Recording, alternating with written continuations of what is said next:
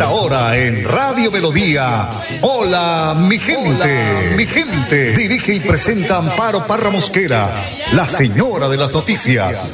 Hola, mi gente. Programa de orientación periodística y de servicio social al servicio de Bucaramanga y Santander y con los hechos que suceden diariamente en el país. De lunes a viernes, de 8 a 8 y 30 de la mañana, para que usted esté bien informado. Señoras y señores, con ustedes, Amparo Parra Mosquera, la señora de las noticias. Qué bonita es esta vida. Y aunque no sea para siempre, si la vivo con mi gente, es bonita hasta la muerte con aguardiente.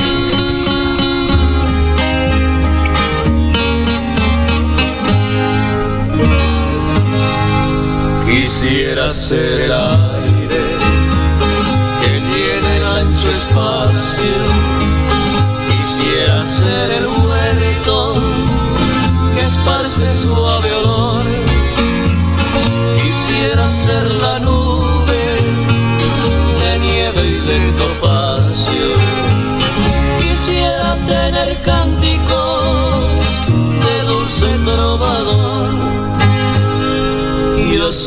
triste vida pasará lisonjera, cambiando mis dolores por perdida pasión.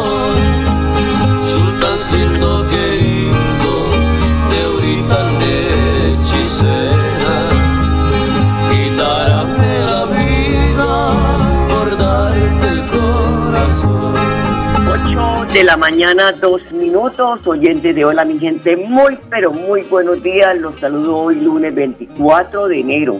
Ya son 12 años interrumpidos al frente de estos micrófonos de Radio Melodía, acompañándolos de lunes a viernes. Alguien me preguntaba esta semana, ¿usted está pensionada? ¿Por qué no descansa? Le respondí que sí, que sí, que yo me había pensionado pero que la pasión y el amor por este oficio no se pensiona jamás. Así que desde que la memoria no me falle, la voz tampoco y el conocimiento, pues ahí estaré funcionando y tendrán Amparo Parra Mosquera para rato. Porque muchas veces dice uno, bueno, yo qué saco con descansar, mirar para el techo. Yo soy una periodista que yo no salí con riquezas, ni yo tengo bienes, nada como Dios me votó al mundo. Cuatro hijos, todos con su cartón profesional, gracias a Dios, y a Caracol Radio, que me permitió pensionarme y me permitió permanecer en su nómina durante 28 años y 12 años aquí en Radio Melodía, gracias a doña Sarita y a don Airo Almeida, doña Sarita como propietaria, que me abrió, me dio un micrófono de Radio Melodía porque hay que decir que un micrófono de estas empresas radiales no se le entrega a cualquier persona. Así que lo agradezco de corazón y aquí estoy. 8 de la mañana, 3 minutos. Este no es un año electoral cualquiera. Está en juego más que el nombre del próximo presidente, una Colombia. Una Colombia que tiene siempre una larga lista de tareas pendientes somos una sociedad a la que falta superar muchas carencias y curar injusticias. Son muchos gobiernos, porque las personas, eh, eh, pues lamentablemente, algunas que hacen política en este país, miran la paja en el ojo ajeno y se ponen a hablar y a, a hablar y a hablar a más de la cuenta de los demás. Pero no miramos el historial, el histórico que tiene el país cuántos gobiernos, pero todo se lo han querido chutar a este gobierno. Yo no soy ni petrista, ni soy santista, ni soy uribista, no, no, no, yo soy una periodista. Y el día que un periodista se pone a hacer política en un micrófono o en un medio de comunicación, cualquiera que sea, pues ese día pierde la credibilidad de lo que habla. ¿Por qué? Porque ya tiene un sesgo, que está ahí con un grupo político y va a favorecer siempre a él.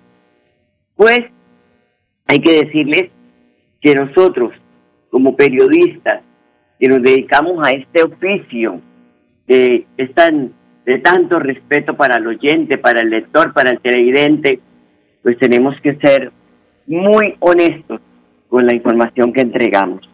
Así que pues de mí nunca esperan decir voten por fulano que es lo más, lo último en Guaracha. No. A lo que es de Dios, bueno, algo así. Y lo que es del César, lo que es de Dios es de Dios y lo que es del César es del César. Aquí hablamos, despoticamos de los políticos, marchamos, gritamos en contra de ellos, pero vamos a las urnas y votamos. Pero hay que votar por aquellos parlamentarios que han hecho algo por Santander. De pronto hay muchos eh, representantes y senadores de Santander que les tienen miedo al micrófono, que les da miedo hacer un debate, pero cuando están haciendo sus leyes son muy estudiosos y allí ayudan a que estas leyes favorezcan a los menos favorecidos y esto se lo vamos a contar en los programas que tenemos. Pues todas estas eh, conocimientos, todas estas injusticias, todas ellas que son bien conocidas, están en lugares prioritarios de la agenda, no solo para este año, sino hasta que hayan sido superadas, porque todas esas necesidades hay que enumerarlas e irlas chuleando para ver cuántas se cumplen. Por supuesto, también tenemos logros que otros países envidiarían y no podemos perder de vista. Nuestras instituciones, así a veces flaqueen con un patrimonio que solo apreciamos si llegamos a perderla. Por eso, ojo pelado, porque por esta época salen muchos encantadores de culebras hablarnos de cosas que no van a hacer y que no van a cumplir. Lo importante es ganarse el, voto de la gente con una cantidad de promesas que no se van a cumplir. Eh, nuestras instituciones, vuelvo y digo, puede que flaqueen en algunas, pero la mayoría trabajan por el bien de las comunidades. En 2022 tendremos en ese contexto dos retos muy especiales. Empezamos con la temporada electoral que ocupará nuestra atención al menos en la primera mitad del año. Iremos a las urnas el 13 de marzo, dígase bien, el 13 de marzo, para que ustedes vayan craneando, vayan mirando qué, qué, qué, qué programa de gobierno tienen los, los candidatos presidenciales y qué propuestas, porque ellos no pueden tener programa de gobierno, hacen los representantes y senadores. Entonces, repito, iremos a las urnas el 13 de marzo para elegir, por un lado, al Congreso y por el otro, los candidatos únicos de las coaliciones a través de las consultas, es donde usted tiene que participar. Voy a votar por esta persona porque me gusta, porque me encantan las propuestas, no porque la vecina le diga, oiga, regalen el voto. No, porque donde se regalen el voto es porque tienen negocio, porque van y lo venden ellos más caritos y le sacan plata a los candidatos. No, vote usted a conciencia porque el voto es suyo. Esta vez las consultas son definitivas, porque tal y como están planteadas, tienen una fase eliminatoria clave que podrán dejar bien o mal disparados a los que pasen a la siguiente ronda. Luego, el 29 de mayo, volveremos a las urnas para la primera vuelta de las elecciones presidenciales. Y en caso de que ningún candidato tenga en ella la mayoría absoluta, nuevamente se abrirán las urnas el 19 de junio para la segunda vuelta entre dos de mayor votación. Pero en esto hay más que un simple calendario. En cada año electoral, de alguna manera, se pone a prueba la integridad y la credibilidad de nuestra democracia y nuestras instituciones. Cuidemos nuestra democracia. Vea cómo están la cantidad de venezolanos recorriendo las calles de muchos países porque han tenido que salir por la dictadura que les montaron allí. Que no pueden hablar porque los ponen presos. Que si reclaman comida también van presos. Dios ampare a Colombia. Y quienes están al frente de ella deben ser absolutamente fieles a su deber en estar al frente de estas instituciones. No solo porque es lo que la ley les manda y porque es una obligación con los ciudadanos, sino porque no hacerlo, pues el daño que causan es amplio y de profunda resonancia.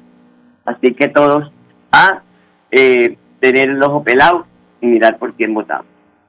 Y por tercera vez en Colombia y en el mundo se celebra hoy el Día Internacional de la Educación después de que en el mes de diciembre del 2018 la Asamblea General de Naciones Unidas aprobara una resolución al respecto que busca promover escenarios para profundizar en el reconocimiento del papel fundamental de la educación en la promoción del desarrollo humano y en la consolidación de sociedades sostenibles. Como siempre, Orlando Fotero en la edición y musicalización de este su programa Hola mi gente. Y damos la bienvenida al Padre Luis Azano, que nos acompaña con sus mensajes espirituales de lunes a viernes. Hoy su mensaje está orientado a la fe. Lucas 1 del 1 al 4 y luego el 4 del 14 al 21. La palabra es Dios. Y vamos a entrar en la historia. Los evangelios surgieron al ver los discípulos que los testigos oculares se van muriendo. Y era necesario dejar elementos y herramientas que confirmen la existencia de Jesús. Es por ello que tenemos una gran herramienta para nuestra vida, nuestra vida de fe, que es la Biblia. Biblia significa biblioteca y es el libro de la vida que te enseña a llevar tu vida, la vida. Hay un segundo eje que nos marca el Evangelio de hoy, que es la misión. Jesús tiene una misión y la vive. No tan solo la vive, sino que también la disfruta. Porque sí, porque tu misión en este mundo es lo que te lleva a encontrarle ese sentido a la vida, a tu labor en este mundo. Y si no estás encontrando el para qué estás en esta vida, en este mundo, entonces te va a costar vivir la vida en este mundo, porque sentirás que todo te pesadea. Descubrí tu misión y es ahí donde descubrís tu disfrute de vida.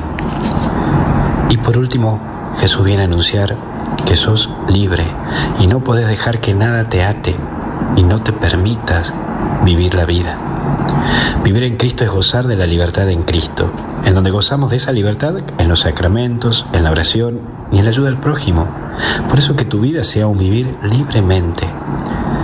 Que tengas un hermoso domingo y al ser hoy el domingo de la palabra, te propongo que trates de tener un lugarcito en tu casa donde esté la palabra de Dios. Te bendiga Dios en el nombre del Padre, del Hijo y del Espíritu Santo.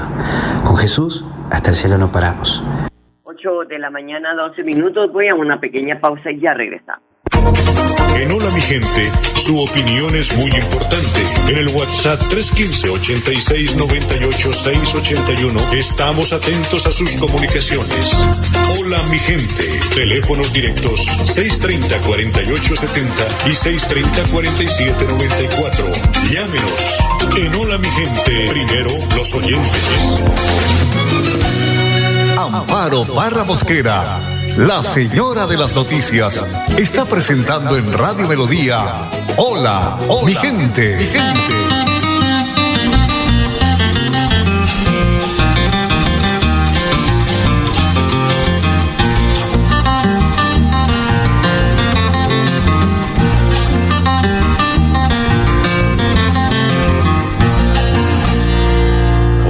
Campesina santanderiana, eres mi flor de romero. Por tu amor yo vivo loco, si no me besas me muero, me muero. de la mañana, 13 minutos. Mire, cada día se incrementan los casos de contagio por Omicron. En Santander este domingo el número de contagios de contagiados por el virus fue de 2.791 personas y de 14 fallecidas. Para Colombia, el Ministerio de Salud reportó este domingo 26.087 nuevos casos de COVID y 217 personas fallecidas por cuenta de la enfermedad. Aquí en el departamento, según el informe de la Secretaría de Salud de Santander, hay más de 16.000 casos activos y más de 7.600 personas fallecidas. Luis Felipe Tarazón es el director de Desarrollo, Inspección y Vigilancia y Control de la Secretaría de Salud de Santander y explica los nuevos lineamientos de pandemia para empleados del sector privado del departamento. Desde la Secretaría de Salud de Santander hacemos un llamado a todos los empresarios y a todas las empresas del departamento para indicarles que el nuevo lineamiento en el marco de la pandemia COVID-19 ha cambiado. De esta manera, todo paciente que tenga siete días de aislamiento se considera recuperado y por tal motivo no requiere ningún tipo de prueba para diagnosticar el SARS-CoV-2 COVID-19. Si las personas denuncian que sus patronos o sus jefes están solicitando la prueba para SARS-CoV-2 COVID-19, sea antigénica o sea la prueba del hisopado, se pueden comunicar a los mecanismos de contacto de participación social de la Secretaría de Salud de Santander para dar respuestas a sus inquietudes y para notificar a sus patronos.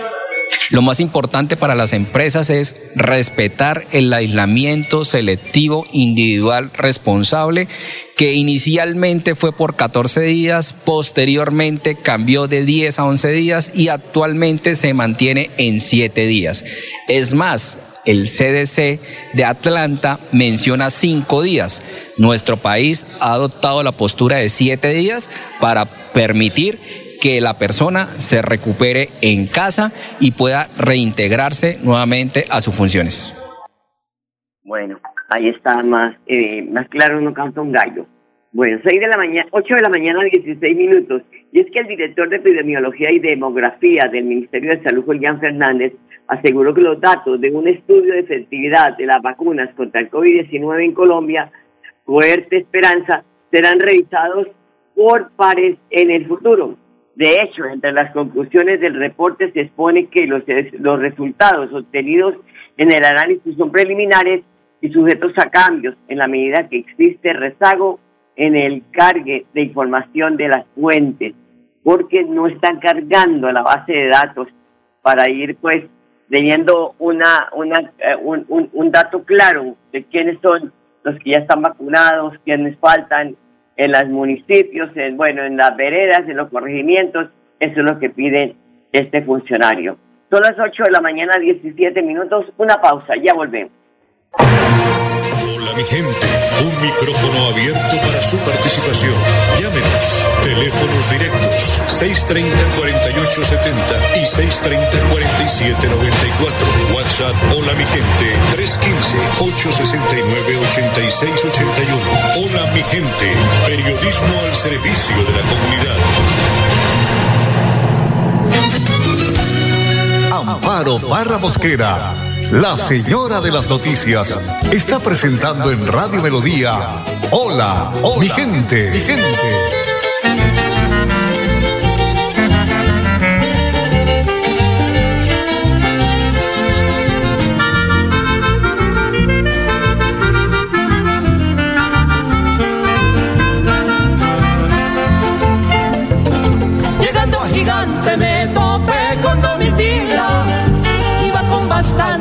Chocolate en su mochila.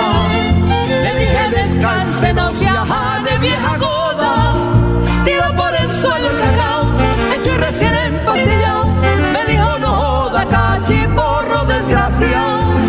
Yo se lo a recoger. 18 minutos, 8.18. La Secretaría de Desarrollo de Bucaramanga hace un llamado a 1.180 titulares del programa Familias en Acción que no han retirado su giro correspondiente al ciclo 6 del 2021 o el bono extraordinario del 2020 para que se acerquen al punto de pago más cercano. Tamara Loaiza, enlace municipal del programa, señaló que dichas personas tienen plazo para hacerlo hasta hoy, lunes 24 de enero. 8 de la mañana, 19 minutos.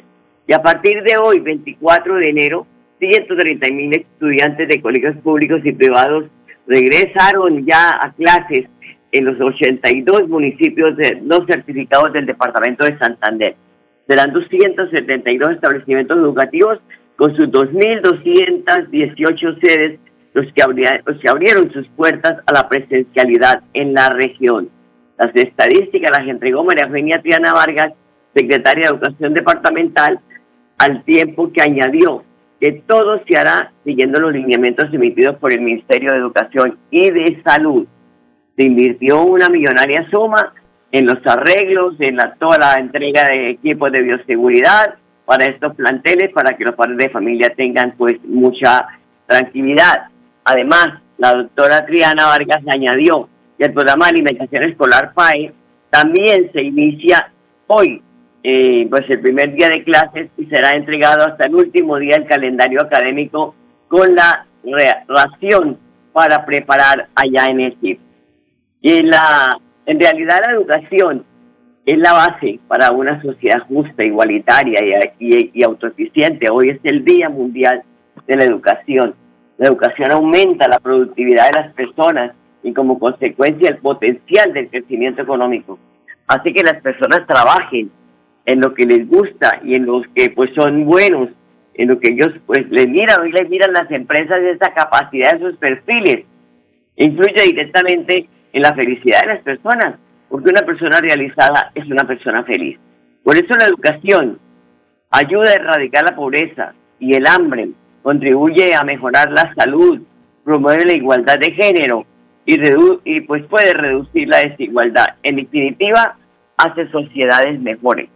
Por esto y estas condiciones, quiere, se quiere reconocer el interés, o hay que reconocer el interés del alcalde de Bucaramanga, Juan Carlos Cárdenas, que decidió invertir 150 mil millones en infraestructura de tres colegios públicos de la ciudad, entre ellos el Instituto Damaso Zapata, donde el mandatario hizo sus estudios de bachillerato. Escuchemos.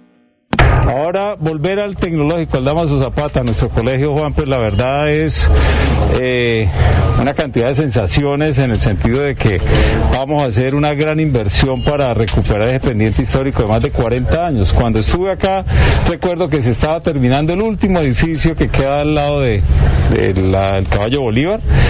Eh, pero vamos a decir que hoy tenemos esa gran apuesta lo que he denominado los grandes puentes, puentes al futuro, puentes de oportunidades para los jóvenes de la ciudad. El tecnológico va a tener una inversión cercana a los 150 mil millones. Esta es una inversión histórica en la educación de la ciudad. Eso hay que decirlo así contundentemente, inversión histórica, 250 mil millones al Damaso Zapata, al Colegio Santander y al Colegio INIEN. Tres instituciones prestigiosas de toda una historia en la ciudad, que serán cerca de, yo diría, unos 12, 13 mil estudiantes que hoy se van a ver beneficiados, pero obviamente aquí hacia adelante muchas, muchas familias, muchos jóvenes y el futuro de la ciudad. Yo creo que ese es el gran tema. Vamos a tener una inversión que no solamente es de infraestructura, sino también estamos acompañando este proceso en fortalecer capacidades donde los jóvenes puedan tener una educación pertinente, trabajando con el sector privado para fortalecer temas, por ejemplo, con el electrificador de Santander, jóvenes que de temas pertinentes para lo que eh, le interesa a la electrificadora y así con otros sectores, en el sector salud, en el sector turismo, en el sector gastronómico, también en el sector tecnológico y eso es lo que vamos a hacer con estos colegios. Ya... Bueno, en 250 mil millones la inversión, pues eso es lo que nos cuenta el alcalde de Bucaramanga. Les dije al inicio del programa de que el 2022 es un año electoral, por eso hablemos de política, porque el precandidato presidencial por el nuevo liberalismo, Juan Manuel Galán, aseguró que la sociedad debe trabajar para que el país no se convierta en un narcoestado. Dice, abro comillas, tenemos que evitar que Colombia se convierta en una narcosociedad que tolere y conviva con los narcos. Y la tarea principal de la presidencia de la República se enfocará en acabar con cinco mafias o tumores cancerígenos que están haciendo metástasis en la sociedad colombiana, expresó Galán en declaraciones. El precandidato del nuevo liberalismo aseguró que estas mafias tienen a Colombia como un campo de batalla en donde los carteles mexicanos, como el de Sinaloa y Jalisco Nueva Generación, se enfrentan con las disidencias de la FARC y el Clan del Golfo y también el ELN y otras bandas delincuenciales por toma de territorios. Lo que está pasando. Y nosotros, pues, ahí como espectadores, pero no decimos nada, somos mudos. 8 de la mañana, 24 minutos. Vanguardia publicó una información donde dice que Rodolfo Hernández se retractó tras llamar extorsionistas a funcionarios de Bucaramanga. El candidato presidencial tuvo que retirar los señalamientos de la eh, extorsión al entonces subcontralor municipal durante la administración de Hernández, Ronaldo Noriega. La Fiscalía General de la Nación y una orden de una acción de tutela obligaron a Rodolfo Hernández a retirar la afirmación de que Rolando Noriega, el funcionario público, era un extorsionista. Este señor a través del Twitter dijo que acata dichas órdenes, rectifico mis manifestaciones y me retrato de cualquier aseveración despectiva o calumniosa en contra de Héctor Rolando Noriega, ofreciendo disculpas como quiera que no existe sentencia en su contra por hechos delictivos y especialmente el de. Y se acuerda su contralor de Bucaramanga. En más de tres oportunidades, el candidato a la presidencia se ha tenido que retractar de sus afirmaciones luego de ser denunciado por injuria y calumnia por Noriega, por Edgar Suárez y el empresario del transporte Fernando Martínez, a quien llamó lavaperro de la politiquería. Moraleja, doctor Rodolfo, hay que pensar para hablar y no hablar para pensar, porque uno tiene la lengua larga, miren las consecuencias. Ahí está. Ante los jueces, sentados en el banquillo, usted dijo esto, y ahí sí, a echar para atrás. ¿Ah? Un pasito para adelante, dos pasitos para atrás, y por eso no se puede hacer política a través de la calumnia, a través de hablar mal de las personas. Usted tiene un eslogan que no hable, que no calumnia, que no sé qué, pero aplíquelo, porque una cosa es lo que se dice y otra cosa es lo que se hace. Son las 8 de la mañana, 26 minutos, hasta aquí el tiempo que tenemos con ustedes. Los esperamos mañana muy puntuales. Les deseo un feliz día, una feliz semana y hasta mañana. Los quiero mucho. Los dejo con la promoción de Radio Melodía. Hola Vigente, programa de orientación periodística y de servicio social al servicio de Bucaramanga y Santander y con los hechos que suceden diariamente en el país. Hola mi gente, mi gente. Dirige y presenta Amparo Parra Mosquera, la señora de las noticias.